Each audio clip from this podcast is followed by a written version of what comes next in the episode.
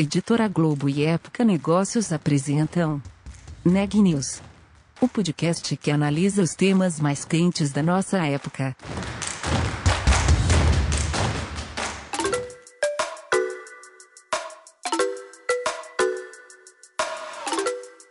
Olá, meu nome é Ana Laura Stachewski, eu sou da Época Negócios e você está ouvindo mais um episódio do Neg News nosso podcast sobre os impactos da pandemia do coronavírus na economia e nas empresas.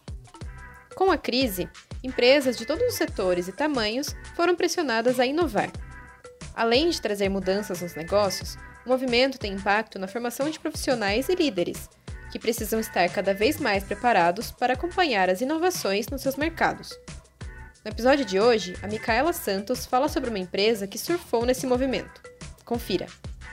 Enquanto a crise provocada pela pandemia acertou em cheio alguns setores da economia, outras empresas encontraram novas oportunidades de crescer em meio a um cenário de incertezas.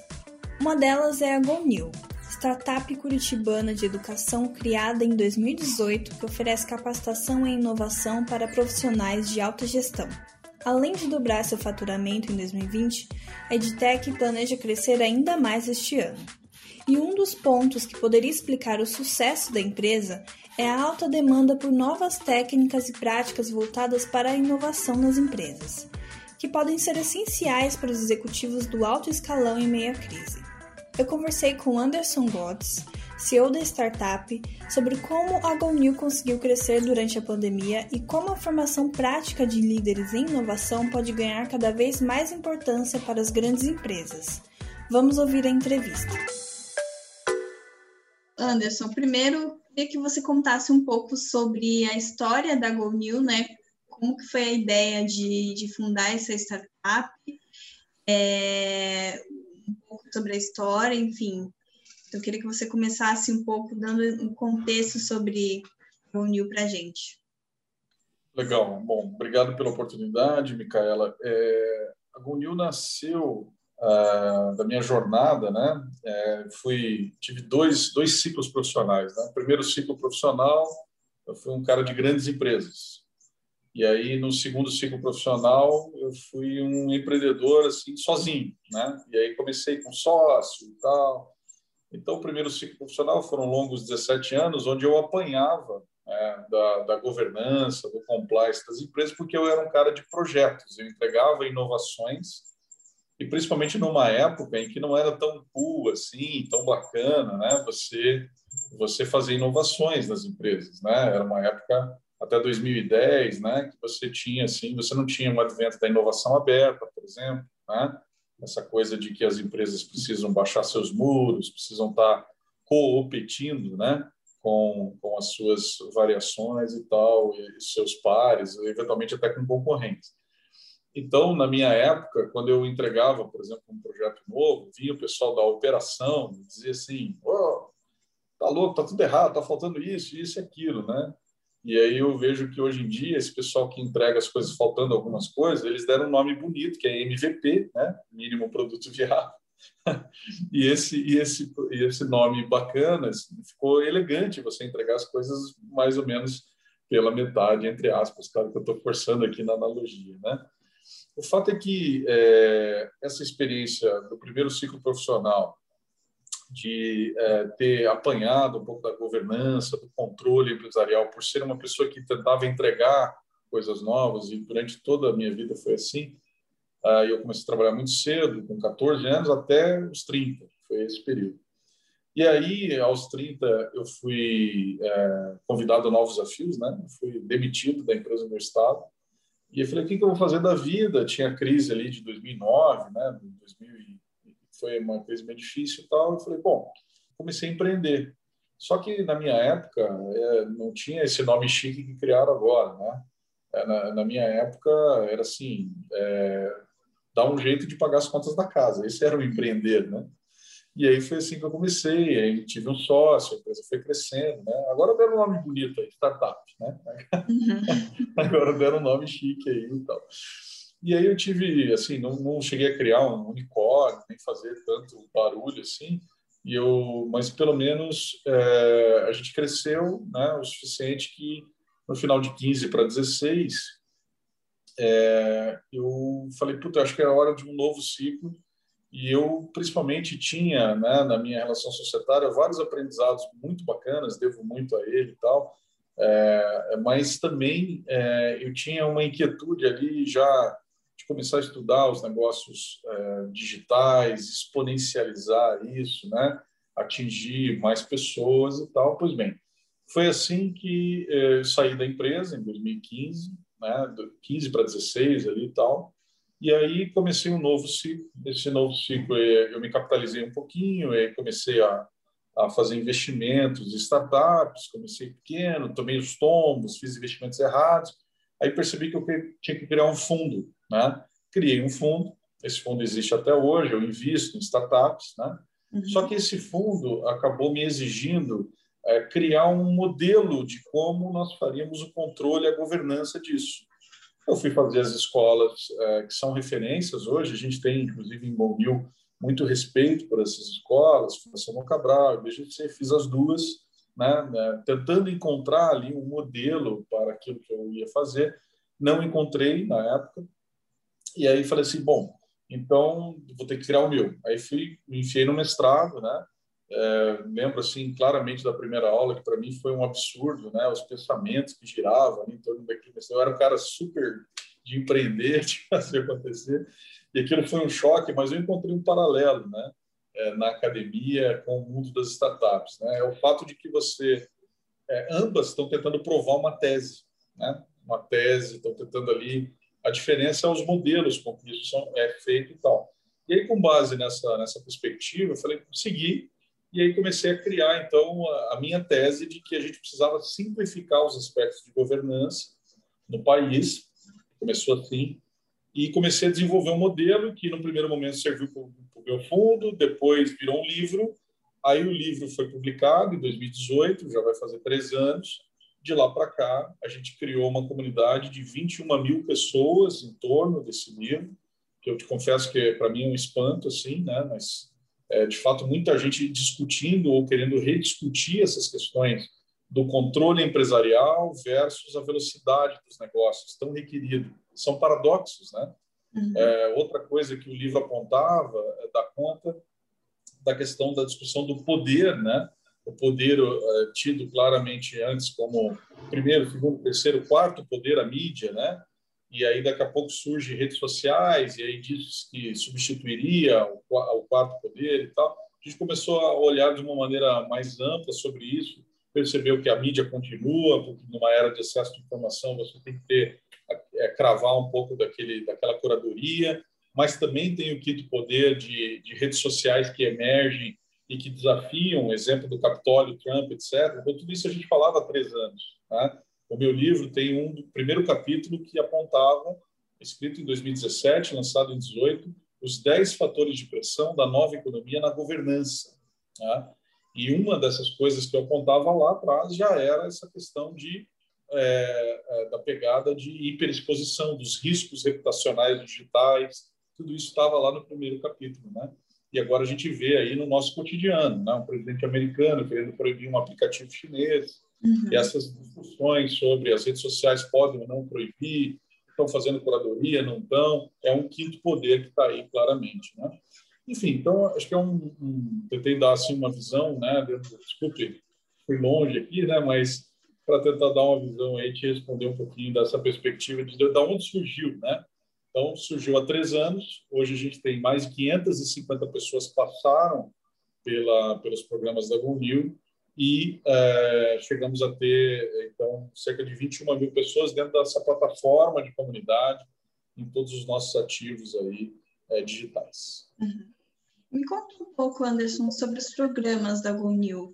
Quais são os principais assuntos? Claro, falou de inovação. Me conta um pouco sobre os programas, como funcionam os programas, a metodologia de ensino da GoNew. Legal. É, a gente é, acho que desafia um pouco essa, os modelos assim mais convencionais é, sobre alguns aspectos, né? É, primeiro, eu acredito que a gente tem ali uma uma pegada assim mais jovial desses assuntos. Essa é a primeira coisa. Nós temos hoje dois programas. Uh, um é o Master em Governança e Nova Economia, já está indo para a décima primeira turma, né? e nós temos o primeiro programa de certificação para conselheiros de inovação no país. Né? Uh, nos dois, acho que a característica, uma característica principal é tornar esse assunto que é denso, né? quando você fala de governança, controle, compliance, ética, eles são assuntos muito pesados. Né? E a gente tenta trazer, então, uma perspectiva mais simples desse, desses, é, desses assuntos para empresas é, de menor porte, startups, scale-ups, sim, mas também pequenas e médias empresas que podem e precisam ter acesso a algum controle, né? aliás, está aqui na camiseta, né? Speed and Some Control, né? velocidade e algum controle. Esse algum não é ter nem muito, mas também não é não ter nada de controle é ter algum controle que possa ajudar essas empresas a avançarem na medida da velocidade que elas precisam avançar em perspectiva as suas as suas necessidades mais específicas ali, né? Ah, mas eu ia citar a segunda característica né, dos nossos programas. Né? Eles são muito hands-on. Né? O que, que é essa palavra chique aí também? Muito práticos. assim. Então, você ter uma ideia, nós fizemos acordo com os principais fundos de investimento brasileiros e, e, e cada pessoa escolhe, por exemplo, uma startup ou uma empresa pequena, média, em que ele, habilitado por aquilo que a gente desenvolveu, ele vai lá para a prática e executa isso. Né? Então, ele executa lá a, a, reorganização em termos de controle, as questões societárias que normalmente são relegadas, né? Ninguém discute, né? Essas, essas empresas joviais ou pequenas, médias empresas, elas nascem é, de sócios que não têm, por definição, a preocupação, num primeiro momento, de tratar o assunto é, da, da, relação societária. Né? E é como um casamento. Né? Na verdade, se você não tem algumas conversas difíceis e duras no começo dessas relações societárias, acaba que lá na frente, quando você vai estabelecer um código de conduta, uma, uma política de alguma coisa, na essência, aquilo já lá atrás não estava alinhado. E aí a, a, a, os negócios eles morrem muito hoje. Falcone já falava isso há algum tempo, né?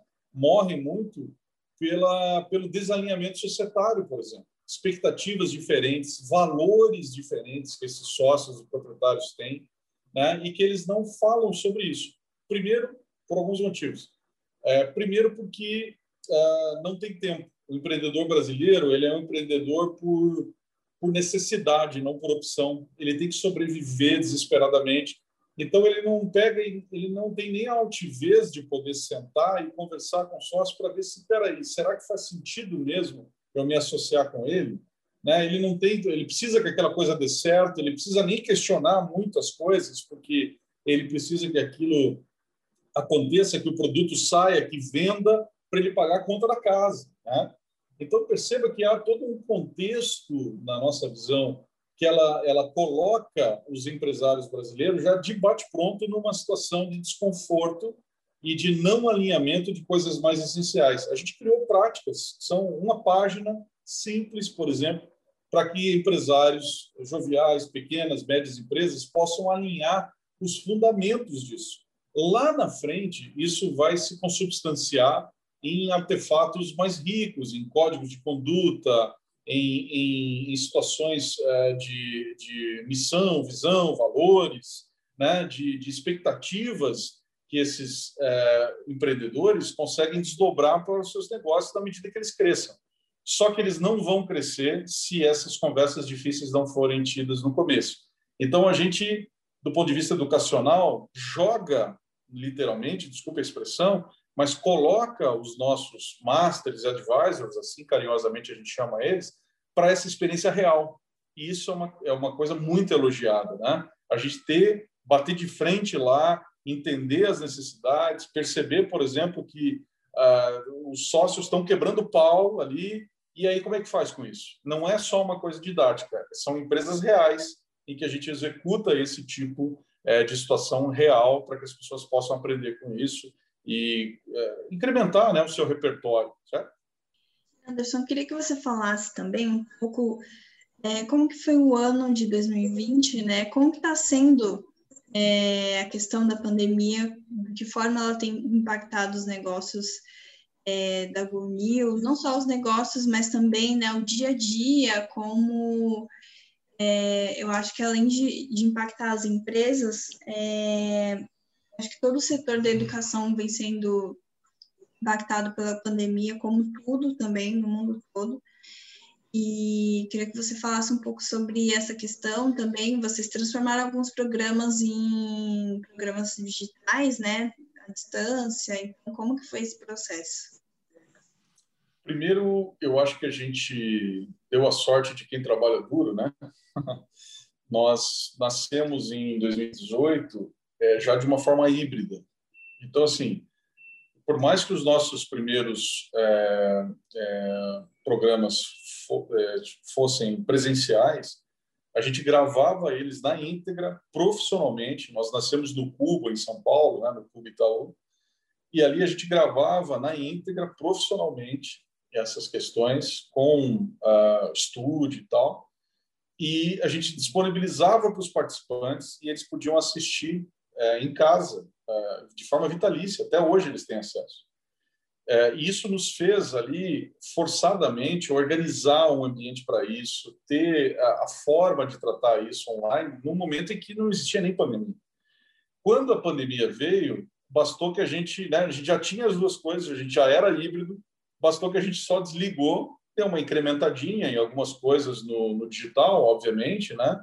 É, é, aprimoramos coisas, desenvolvemos mais coisas, somos muito criativos nisso mas é, gente já tinha base, né? já tinha estrutura, já tinha o, o, jogo ali sendo jogado em alguma, em alguma nuance. Então, isso nos acelerou muito, a tal ponto que nós fomos a primeira escola do, do país que lançou um programa 100% aí, sim, digital, no, no, aspecto de governança, impactando a alta gestão e os conselhos empresariais brasileiros. Né?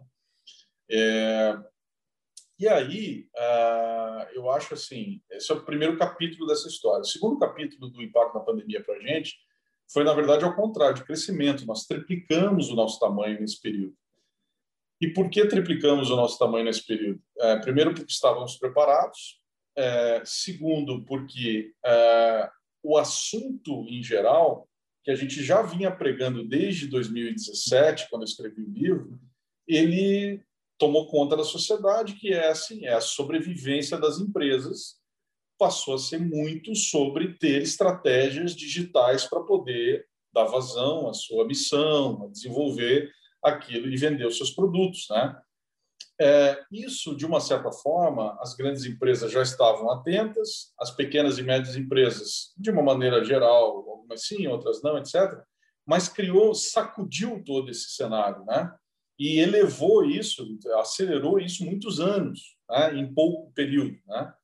E como a gente vinha já desenvolvendo e defendendo que a alta gestão, os donos, os conselhos empresariais, né, é, é, os empresários brasileiros, tal, eles já tivessem esse tipo de, é, de abordagem, que eles já simplificassem os seus aspectos de controle, já incorporassem as questões digitais dentro da alta gestão, da, da tomada de decisão de alto nível, é, a gente estava bem posicionado para poder falar disso, porque a gente já vinha falando entendeu? E aí a gente acabou sendo muito procurado, lançamos novos programas, né? Então hoje a gente triplicou de tamanho nesse período e devemos triplicar novamente nesse ano agora. E outra questão também que me chamou a atenção foi o programa de conselheiros de inovação, né? Queria que você falasse um pouco sobre, sobre esse programa e por que, que ele é tão importante, não só nesse cenário atual, mas também para o ecossistema de negócios como um todo, né? Porque é, será preciso formar conselheiros de, de inovação? É, tem várias formas de eu te responder isso, né? É, acho que a primeira é porque, definitivamente, quando você é, olha o avanço da tecnologia, ela nos apresenta uma série de paradoxos, né? Ah, então, você tem o paradoxo da velocidade empresarial muito requerida, mas, ao mesmo tempo, essa, o ciclo de vida das empresas eles estão encurtando. Né? Porque, porque vem uma coisa, depois outra, depois outro produto, depois outro... Então, aquela estabilidade que existia, é, de você lançar Coca-Cola e ser Coca-Cola durante muitos anos, Bombril ser Bombril, né? Ele tem vários fatores de pressão para isso que não tinham, né? A inovação é uma delas, então está constantemente atualizando, ciclos de vida empresariais e de produtos encurtando, é, a própria regulação, né, sendo desafiada também constantemente, o barateamento da, da, dos processos de inovação, tá todo mundo na sua na sua casa consegue criar um produto, uma empresa e, e escalar isso. Então, tem uma série de fatores que fazem com que, no limite, a tomada de decisão do empresário brasileiro ele seja, vamos dizer assim, confrontada, né? E tenha que ter, para isso, repertório para tomar essa decisão. Né? Então, é, é, isso significa que a, as, a, a, alta gestão, os conselhos empresariais precisam ter esse repertório, muitas vezes não tem, e principalmente às vezes não tem um repertório, inclusive mais é, simplificado para poder tomar essas decisões. Porque uma coisa é tomar decisão digital numa grande, grande empresa. Né? Nós também temos muito, muitos dos nossos conselheiros certificados atuam em grandes empresas brasileiras estão ali para ressignificar um pouco da forma da sua atuação. Né? Eles já são certificados pelas escolas tradicionais né, de governança e vêm para escutar um pouquinho esses maluquinhos que estão desafiando e buscando ressignificar isso. Né? E assim a gente fez já com 550 pessoas no país de altíssimo nível. Pois então, esse cenário é um cenário em que é, é, a alta gestão e os conselheiros, eles precisam, de fato, desse repertório. Nós costumamos dizer o seguinte, não é só o avanço tecnológico, inteligência artificial, por exemplo, algoritmos, blockchain, que vai fazer com que a gente tome melhores decisões. Então, não é só pelo avanço tecnológico. Também não é só por avanços regulatórios, que vão nos permitir endereçar coisas como nós falamos aqui, das redes sociais, dos micropoderes, dos movimentos que se levantam, se articulam na web, né? É como foi, por exemplo, o, o movimento lá do perfil do, do Reddit, que inflacionou uhum. né, as, as, as, as, cotas da, da GameStop. Né? Ou um Black Lives Matter, ou seja, classicamente são movimentos do novo poder né, que, de uma certa forma, desafiam essa tomada de decisão de alto nível, seja das grandes empresas ou das pequenas e médias, igualmente. A questão é que nós não só conseguimos é, ressignificar um pouco do papel dos conselhos empresariais das grandes empresas, como também adaptamos, e aí somos referência, num, numa, numa governança absolutamente mais simples que, ah, que instrumentalize essa, essa tomada de decisão em empresas que não precisam ter coisas muito sofisticadas, elas precisam ter coisas simples, mas precisam ter. Precisam tratar a inovação, precisam ter controles voltados ao futuro, como a gente normalmente coloca, entende? Então, acho que é, eu vejo assim que esse desafio só vai aumentar daqui por diante. A tecnologia só vai trazer novos desafios éticos do ponto de vista da, da, do uso, do seu uso, é, dados vai ser cada vez mais um desafio, né? A computação quântica vem por aí, inteligência artificial, né? As decisões é, que você vai precisar tomar em relação a carros autônomos, né? A programar os algoritmos, os vieses que existem, os micropoderes, enfim. Eu vou, poderia passar a tarde toda aqui falando desses aspectos. Perdão, né? Falo muito. Sim, imagina. É, Anderson, só para a gente fechar, é, pegando esse gancho, então, dessa, dessa demanda de, de novos alunos na Gonil, que cresceu muito também por conta dessa necessidade de inovação, de simplificar a governança, como você mencionou, e também dessa necessidade também da, da transformação digital nas, nas, empresas, seja nas grandes empresas, nas, nas médias. É, como que a Gonil está se preparando para esses próximos cenários, né? A gente não sabe quando a pandemia vai terminar, mas como que a Gonil está se preparando, né, para essa demanda, para essas transformações, as novas tendências e como vocês pretendem ajudar essas empresas nesse cenário? Legal, eu acho que é, primeiro com aportando assim é, um espírito de construção coletiva de saberes, né? Então o que, que é isso, né? Todas as pessoas que passam pelos nossos programas, mais do que absorver alguma coisa, a gente tem algumas provocações, mas é, nós não temos todas as respostas. A gente parte dessa premissa. Então, uh, hoje, uh, as pessoas que são de altíssima gestão no país e têm as suas matizes de conhecimento diferentes, a gente as considera como um ativo desse processo de buscar endereçar como de fato nós temos que nos posicionar para frente. Né? O que, que eu estou falando precisamente? Eu estou falando de um espírito de comunidade muito grande. Eu te contava aqui no começo, a gente tem hoje 21 mil pessoas dentro dessa plataforma de comunidade e todos os nossos alunos, por exemplo, no programa C2I, de certificação para conselheiros de inovação, eles são coautores, ao final do programa, de um livro, de um e-book, que sai, por exemplo, com o prefácio do Ricardo Murim, etc., né, como já fizemos agora recentemente, e que visa ser distribuído gratuitamente para causar impacto lá na sociedade empresarial. Tá? Então, a gente vê é, a GoNew como esse, como esse, esse hub pulsando né, comunidade, pensando sobre como deve ser o avanço do ponto de vista da inovação e da regulação simultaneamente, da ética e do uso ético da tecnologia, eh, do compliance da velocidade empresarial tão louca requerida, pensando sobre isso, se posicionando sobre isso e oferecendo à sociedade empresarial ativos de conhecimento e um centro gravitacional que discute isso. Entendeu? É assim que a gente vê. Por isso que a gente tem um espírito assim de comunidade muito grande e por isso que a gente constrói coletivamente saberes. Eu acho que essa é a pegada muito importante, né? assim a ser destacada aí, como a gente enxerga. Né? Não é uma pessoa ou um livro ou uma camiseta, né?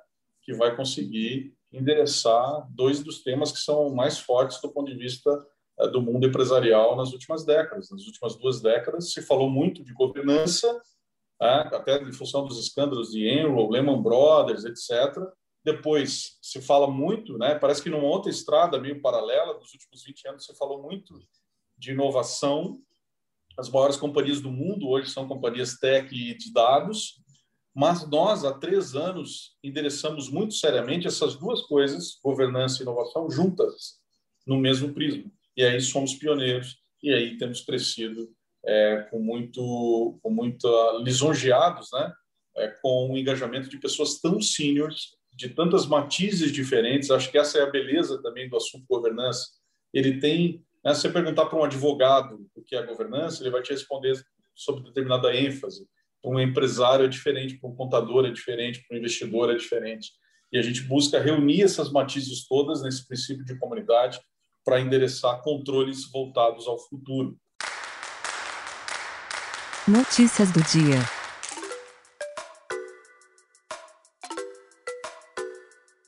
Uma pesquisa feita pela consultoria KPMG mostrou que 45% dos CEOs globais esperam ter um retorno à normalidade apenas em 2022.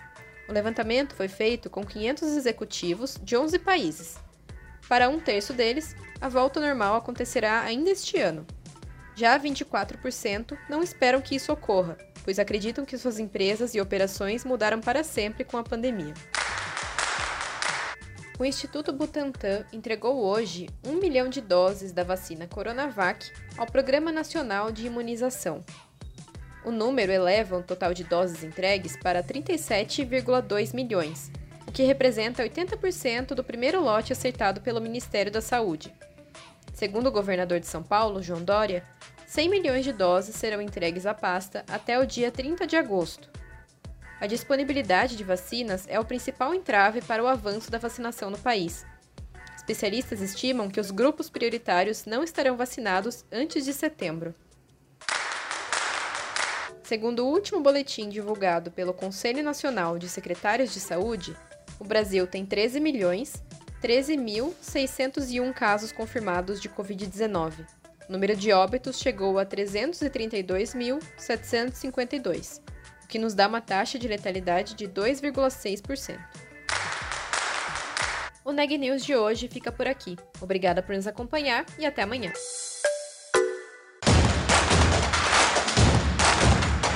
Esse podcast é um oferecimento de Época Negócios. Inspiração para inovar. Não deixe de conferir nossos outros podcasts. Presidente Entrevista Presidente. The Office. E os negócios da nossa época. Ouça, acompanhe, compartilhe. Vamos fazer deste podcast o nosso ponto de encontro.